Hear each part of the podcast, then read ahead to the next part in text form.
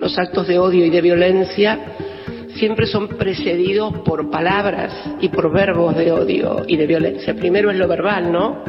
La agresión y después va creciendo, creciendo, creciendo y finalmente se produce, bueno, lo más grave no es lo que me pudo haber pasado a mí. Para mí lo más grave fue haber roto un acuerdo social que había desde el año 1983. Que lo que pasó el otro día fue algo más. Fue una ruptura. Acercó el arma hasta dejarla a pocos centímetros de su rostro. Gatilló una y otra vez. La bala no salió. El sonido de esa acción llamó la atención de quienes estaban más cerca. Ella pareció no advertir el riesgo que estaba corriendo. Se inclinó con suavidad para recoger uno de los libros que le habían alcanzado para autografiarlo. Mientras se erguía nuevamente, retomando su posición original, pasó la mano por el pelo advirtiendo que algo había sucedido. ¿Acaso un repentino soplo de viento? con paso cansino, siguió caminando, firmó otro libro y finalmente ingresó por la puerta más fotografiada de los últimos tiempos. Último momento. Detuvieron a un hombre que habría gatillado a centímetros nada más de Cristina Fernández. Ocurrió hace minutos cuando la vicepresidenta saludaba esta noche a los manifestantes en la puerta de su casa en Recoleta. El sujeto que ya fue apresado habría gatillado muy cerca, como dijimos, de la expresidenta y el disparo no salió del arma. Informó la radio pública en todo el país. El tumulto que ella dejaba por detrás daba cuenta que algo serio había sucedido. Unos pocos lo registraron, apenas los que estaban más cerca. El potencial asesino fue desarmado, apresado y entregado a la policía. Un grupo de militantes realizó esa tarea. No hubo linchamiento. No podría verlo.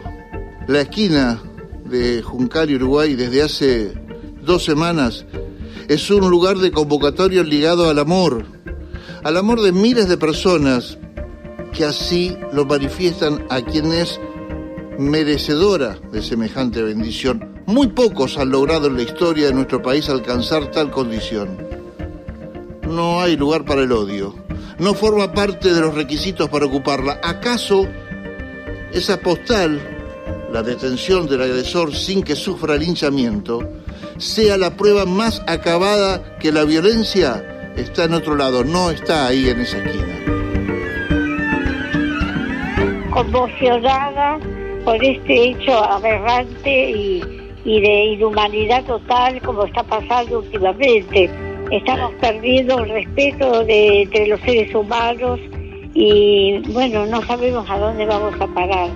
Hay que actuar con rapidez y parar esta situación que, bueno, puede llegar a cosas todavía más graves como pudo llegar esta noche.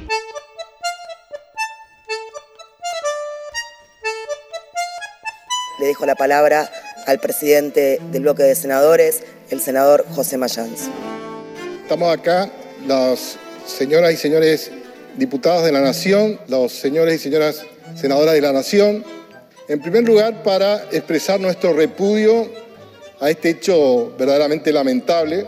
Y aparte de eso, nosotros queremos expresarle a la vicepresidenta de la Nación nuestra solidaridad, nuestra preocupación es que se esclarezca de forma inmediata este acontecimiento. Lamentamos profundamente lo que ha pasado. Nosotros instamos a todos a trabajar por la paz social en la República Argentina. Recién hemos tenido también la visita de los senadores de la oposición que vinieron a expresar también su solidaridad. Valoramos ese hecho.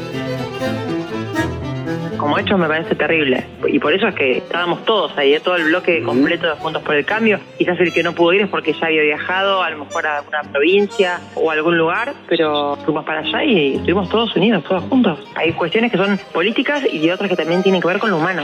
Hay cosas que no podemos tolerarlo Las personas que estamos a favor de la democracia no podemos tolerar que esas cosas sucedan. Le voy a dar la palabra ahora a nuestro compañero diputado Sergio Palazzo. Por supuesto que repudiamos el hecho, pedimos la investigación y el esclarecimiento y convocamos también a los diversos actores sociales con responsabilidad en medios de comunicación, en la justicia, a que traigan paz a la Argentina y no odio como están haciendo todos los días destilando odio en la Argentina porque las consecuencias son lo que acaba de pasar. Un grupo de secretarios generales de distintos espacios sindicales le hemos pedido al Consejo Directivo de la CGT que se arbitren medidas con un cese de actividades urgente y con una gran movilización en repudio a la violencia política ejercida sobre la vicepresidenta de la Nación, que no solo tiene que ver con el atentado de hoy, sino tiene que ver con ataques sistemáticos que sufre desde hace tiempo. Se espera la palabra en cualquier momento del presidente Alberto Fernández. Parecería ser que podría hablar por cadena nacional. LRA Radio Nacional y LS82 Canal 7, Televisión Pública Argentina, junto a todas las emisoras que integran la cadena nacional de radio y televisión de todo el país y el servicio internacional RAE, Radiodifusión Argentina al Exterior. Estamos obligados a recuperar la convivencia democrática que se ha quebrado por el discurso del odio que se ha esparcido desde diferentes espacios políticos, judiciales y mediáticos de la sociedad argentina. Los discursos que promueven el odio no pueden tener lugar porque engendran violencia y no hay ninguna posibilidad de que la violencia conviva con la democracia. Este hecho es de una enorme gravedad. Es el más grave que ha sucedido desde que hemos recuperado nuestra democracia. Cristina permanece con vida porque por una razón todavía no confirmada técnicamente, el arma que contaba con cinco balas no se disparó pese a haber sido gatillada. Este atentado merece el más enérgico repudio de toda la sociedad argentina, de todos los sectores políticos, porque estos hechos afectan nuestra democracia. Convoco a todos y a cada uno de los argentinos y argentinas, a toda la dirigencia política y social, a los medios de comunicación y a la sociedad en general a rechazar cualquier forma de violencia. Necesitamos aislar, no convalidar y repudiar las palabras descalificadoras, estigmatizantes y ofensivas que solo nos dividen y enfrentan. Por ese motivo, he dispuesto a declarar en el día de mañana feriado nacional para que en paz y armonía el pueblo argentino pueda expresarse en defensa de la vida, de la democracia y en solidaridad con nuestra vicepresidenta. La democracia no puede ser boba, no puede estar inerme, no puede quedarse de brazos cruzados, tiene que tener anticuerpos, de hecho los tiene y entonces no es momento para que aparezcan personajes diciendo que esta es una puesta en escena, que lo que se va a vivir hoy en Plaza de Mayo es una especulación política. Este es el momento también de perder la inocencia con relación a, a, ese tipo de situaciones donde hay personajes que son absolutamente incompatibles con el sistema y que en lugar de estar a esta altura del partido codo con codo para salvar no solamente la vida de hombres y mujeres, en este caso la de Cristina, sino también la del sistema, en realidad juegan su juego. No puede ser, no puede ser tanto odio. Yo como miles de personas no lo podemos creer. Pero nada, hay que seguir adelante y demostrar que a pesar de todo no la vencieron a Cristina, no nos han vencido a nosotros. Es tremendo, tremendo, real, insólito. Es el producto del odio esta gente sigue sembrando, pero no van a lograr que bajemos los brazos de ninguna manera. Nuestro enérgico repudio al atentado sufrido por la vicepresidenta y nuestra solidaridad Obviamente este es un hecho muy grave que no puede subestimarse, no se puede minimizar. Una reflexión hacia toda la dirigencia a bajar la crispación de la sociedad en momentos difíciles para el país, donde la gente, el pueblo la está pasando muy mal y reivindicar además como camino para resolver los problemas que tiene la República Argentina el diálogo. Móvil. Fernando Andrés Sabac Montiel es el nombre del agresor que le apuntó y gatilló dos veces con un arma en la cabeza a la vicepresidenta Cristina Fernández.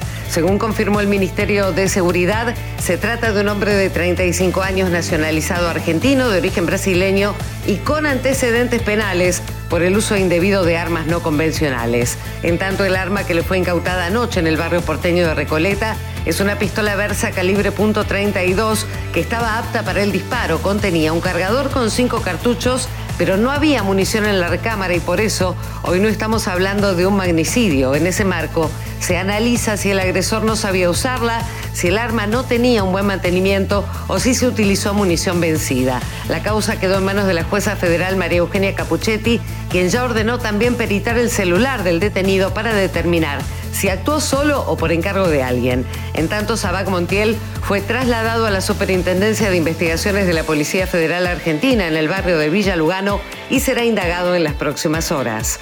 Informó Andrea Valdivieso para Radio Nacional. Informó la radio pública en todo el país. Para llegar a martillar un arma con cinco balas listas para ser accionadas, es necesario haber consumido una letal dosis de maldad en envases de odio. El asesino está detenido. El odio aún no lo está. Sus propagadores gozan de una endiablada libertad para seguir desplegando su tóxico recorrido. Comunicadores que han dejado de ser periodistas, políticos con aspiraciones presidenciales y otros energúmenos que deambulan blandiendo intereses personales como si fueran ideales nobles, esos no dan tregua. No lo hacen ni siquiera ante la magnitud de un magnicidio. Despliegan argumentos que atrapan e intoxican. Y los intoxicados riegan las redes sociales con caricaturas de humor grotesco, banalizan lo sucedido, un hecho que quedará tallado en las páginas de nuestra historia. Apenas ella ingresó al departamento, una lluvia de mensajes la anoticiaron de lo que realmente había sucedido. Se dejó caer en un sillón un sorbo de agua de la botella que habitualmente lleva, le refrescó la seca garganta.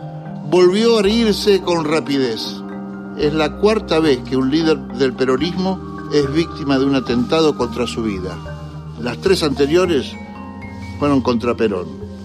Quienes buscaron acabar con Perón en esas tres ocasiones representan los mismos intereses de los que hoy reparten odio y ponen armas en las manos de quienes quieren acabar con Cristina. Pienso en Felipe Piña, porque él es capaz de hacer este análisis histórico.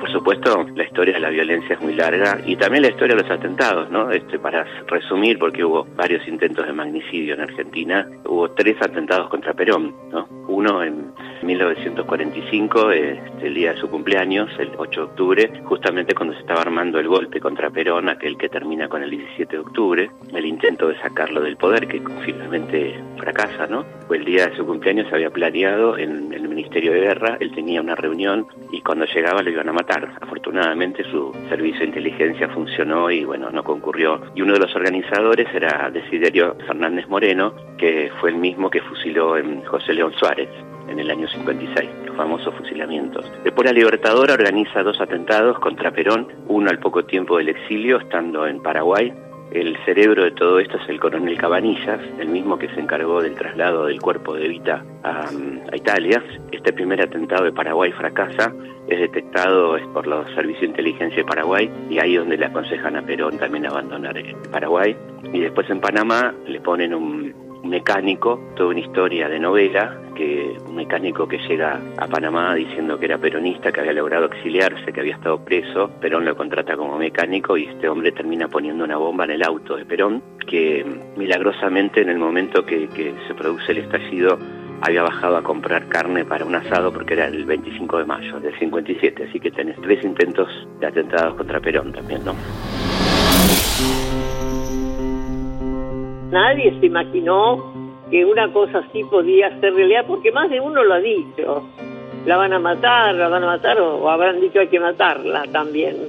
No lo habrá dicho quien sale en los medios, pero hay un odio, un odio tan, tan profundo que no sé cómo se llegó en nuestro país a tener esta situación, porque una cosa es una dictadura militar, donde el odio de los militares mataron 30.000 personas, pero acá se trata de un país que tiene la democracia más larga de la historia, que podemos estar felices de, de poder convivir con las diferencias y tratar de ayudarnos unos a otros, y pasa esto.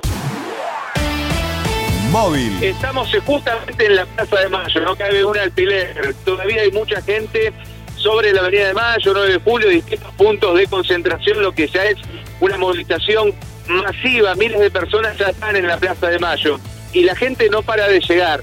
A ver, vamos a acercarnos. Disculpen, estamos en vivo para Radio Nacional. ¿Por qué decidieron venir? En primer lugar, eh, por lo que significa el intento de magnicidio por parte de la derecha, objetivamente, y cuando hablamos de la derecha, estamos hablando de los medios de comunicación, de gran parte del Poder Judicial que viene empujando una situación de violencia en la sociedad argentina, de los partidos de derecha, de las grandes corporaciones, y esto, bueno, ha llegado a un límite y nosotros como trabajadores y trabajadoras, yo soy docente, estamos presentes acá para defender la democracia, para defender los derechos de los trabajadores y trabajadoras y obviamente en contra del atentado. ¿Qué sentiste cuando viste las imágenes? No, no lo podía creer, la verdad que quedé en shock. Fueron muchas sensaciones, una profunda tristeza de que nuestra sociedad haya llegado a ese punto y a- por otro lado después ver los mensajes de odio que se seguían reproduciendo. Me parece que se tiene que terminar ese discurso de odio que se reproduce todos los días, sobre todo en los medios de comunicación. Yo también soy docente y la verdad que estoy militando todos los días en la escuela por la democracia y por la paz. Muchas gracias. Bueno, este es cómo está viviendo las personas que ya están aquí en la Plaza de Mayo, que ya es una movilización masiva. Informó la radio pública en todo el país.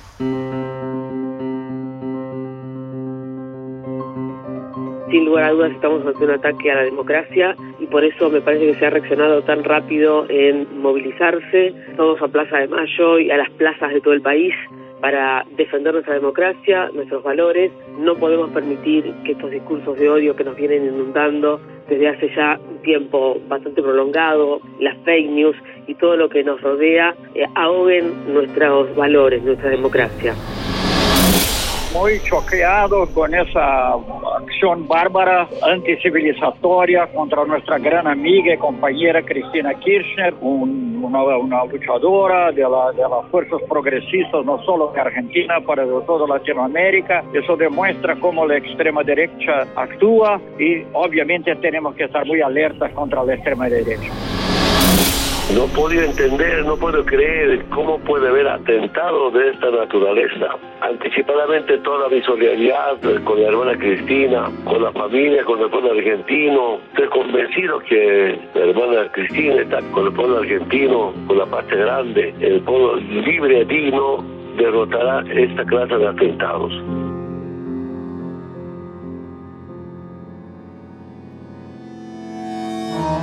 nos sorprendió a todos y sin embargo esto en un sentido se venía a venir. Podía pasar porque se está engendrando un clima de violencia creciente que no tiene por qué parar en un punto, o sea, no tiene por qué dejar de escalar. En estos días, porque sí, porque flotan otras cosas en el aire, estuvimos recordando, por ejemplo, bueno, el fallecimiento de Gorbachev, un cambio de era. Estuvimos recordando la masacre de Trelew y la masacre de Trelew como un punto de inflexión en la historia. O sea, ahí comenzó de alguna forma, lo supimos después. La lógica del terrorismo de Estado que primó con toda dureza recién en 1976. No es que no haya habido crímenes de Estado antes, claro que los hubo.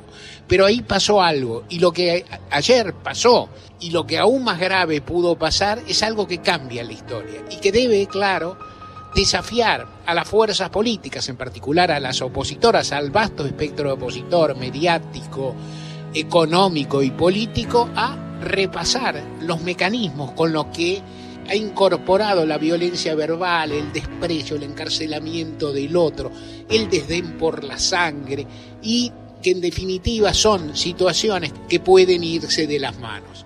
Yo me preguntaba al micrófono por qué la gente no estalla. La gobernabilidad en la Argentina la han sostenido, sobre todo en los últimos años, después de la cruel experiencia de 2001 que habría que repasar en muchos sentidos, la han sostenido la gente de los sectores populares. Pero ojo, que toda esa fuerza constructiva de la sociedad civil está puesta en entredicho por la torpeza de sectores políticos y sectores mediáticos que creen que la democracia está comprada o no les importa, que creen que la democracia es de titanio y es invulnerable. Ningún sistema político es invulnerable. Vamos a escuchar la lectura de un documento consensuado entre distintos sectores en la voz de Alejandra Darín. La paz social es una responsabilidad colectiva. Frente al intento de asesinato de la principal dirigente política del país, nadie que defienda la República puede permanecer en silencio o anteponer sus diferencias ideológicas al repudio unánime que esta acción depara. La solidaridad y el repudio de dirigentes de toda América Latina, de los Estados Unidos, de Europa y del Papa Francisco muestran que el mundo comprende cabalmente la gravedad de lo ocurrido.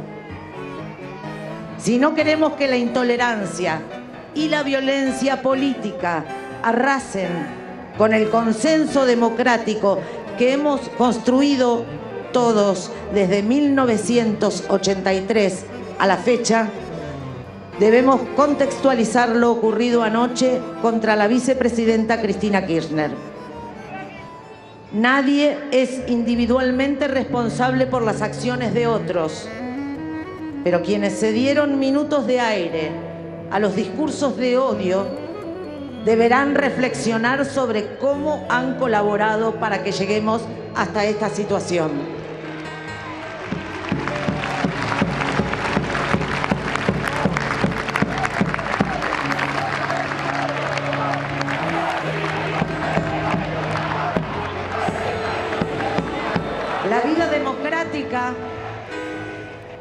El daño que producen las acciones y las palabras violentas en las mentes de nuestros niños y nuestras niñas es una condena para el futuro de la Argentina. El pueblo argentino está conmovido, impactado por lo ocurrido, incluyendo a millones que no simpatizan con Cristina ni con el peronismo. En honor a todos nuestros compatriotas, es que hacemos este llamamiento a la unidad nacional, pero no a cualquier precio.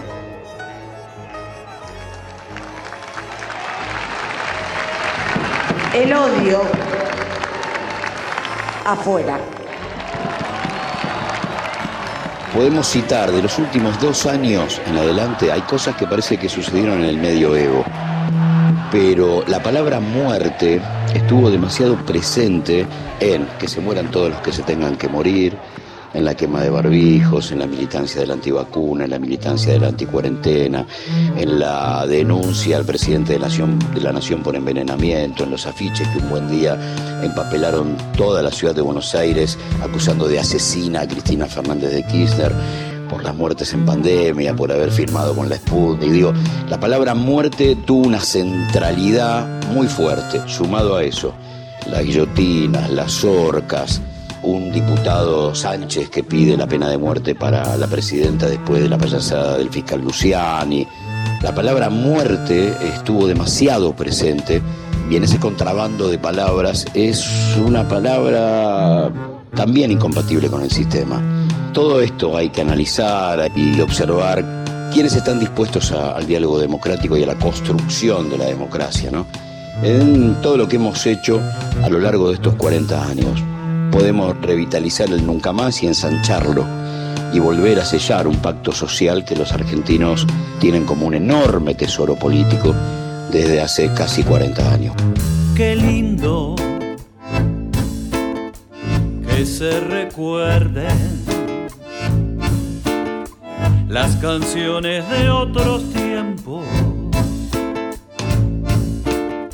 que renacen los momentos de cantores y sus sueños. Qué lindo que alguien se acuerde de los versos de Carriego de esos barrios los primeros que forjaron los bisabuelos.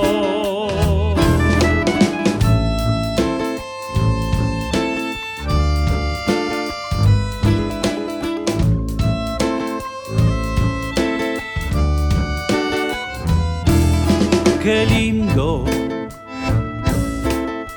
que se repiensen letras tan sentidas, desgarradas en poesía de abandonos y despechos. Pero basta de llorones y de cuentos, dice Borges amurado en el recuerdo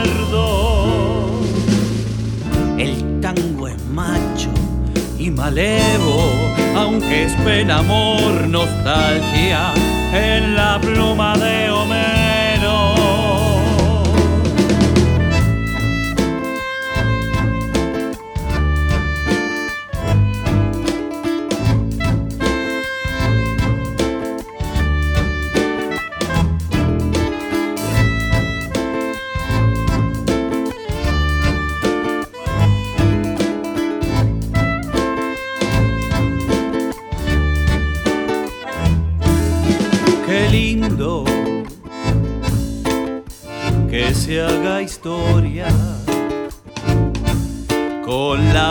Voces de la gloria recalada en la memoria de los pobres que la oyeron. Pero qué lindo en blanco y negro. Esa voz tan aguerrida la lucha se moría por las causas de todo un pueblo. Pero basta de tanta melancolía si hoy resuena una voz tan parecida, una voz tan decidida, tan precisa, tan valiente, tan cargada de ironía. Entonces basta de jugar a la mentira el presente se transforma en cada esquina. El rencor solo abre más heridas la esperanza una patria florecida. Una patria florecida. Una patria florecida. una patria florecida.